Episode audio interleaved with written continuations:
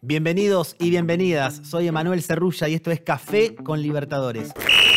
Un show diario para que empieces el día con la mejor información sobre los torneos con Mebol de clubes y también sobre las novedades del fútbol y las ligas sudamericanas. No te olvides de seguir este canal y prepárate para disfrutar de un rato a puro fútbol.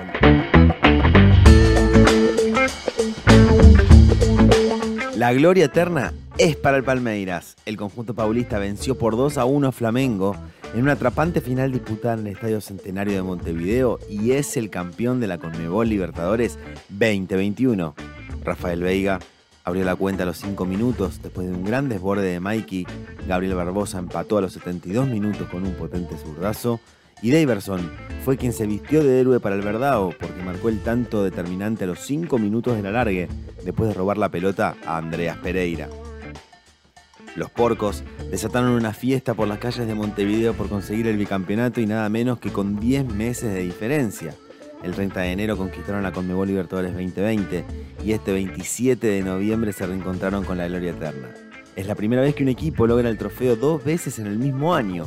También es el primer club que se queda con el título de forma consecutiva tras el Boca de Bianchi de 2000 y 2001. Además, Palmeiras se sumó al exclusivo sitio de escuadras brasileñas con tres Conmebol Libertadores, junto con Santos, Sao Paulo y Gremio. Abel Ferreira se convirtió en el segundo entrenador con más victorias, por lo que logró con Palmeiras en Conmebol Libertadores con 14. El portugués solo está detrás de Felipao, que tiene 24, pero comandó 24 partidos menos que el entrenador brasileño. Además, Abel está invicto como entrenador como visitante o neutral en encuentros de Libertadores. Cosecha 11 partidos con 8 victorias y 3 empates. La mano del entrenador de Palmeiras se vio una vez más en este partidazo en Montevideo. Ferreira hizo ingresar a Daverson cuando empezó el tiempo suplementario. Apenas 5 minutos después, presionó sobre la salida de Andrés Pereira, le sacó la pelota y definió con solvencia ante la salida de Diego Alves. El delantero convirtió su primer gol en la edición actual de la Conmebol Libertadores y es el primer futbolista en convertir un gol en el primer tiempo de la larga de una final. El que perdió su invicto fue Flamengo. Fue la primera derrota del Mengao en 13 partidos de esta edición de la Conmebol Libertadores. El conjunto de Renato Gaullo cayó por primera vez en un choque decisivo por la gloria eterna. Las otras veces que llegó a la final, se quedó con el trofeo. Daverson se llevó todos los flashes de la final, pero Gabriel Barbosa fue elegido el mejor jugador del torneo. El ex Santos cierra su campaña en esta edición de la Conmebol Libertadores como el máximo goleador de la competencia.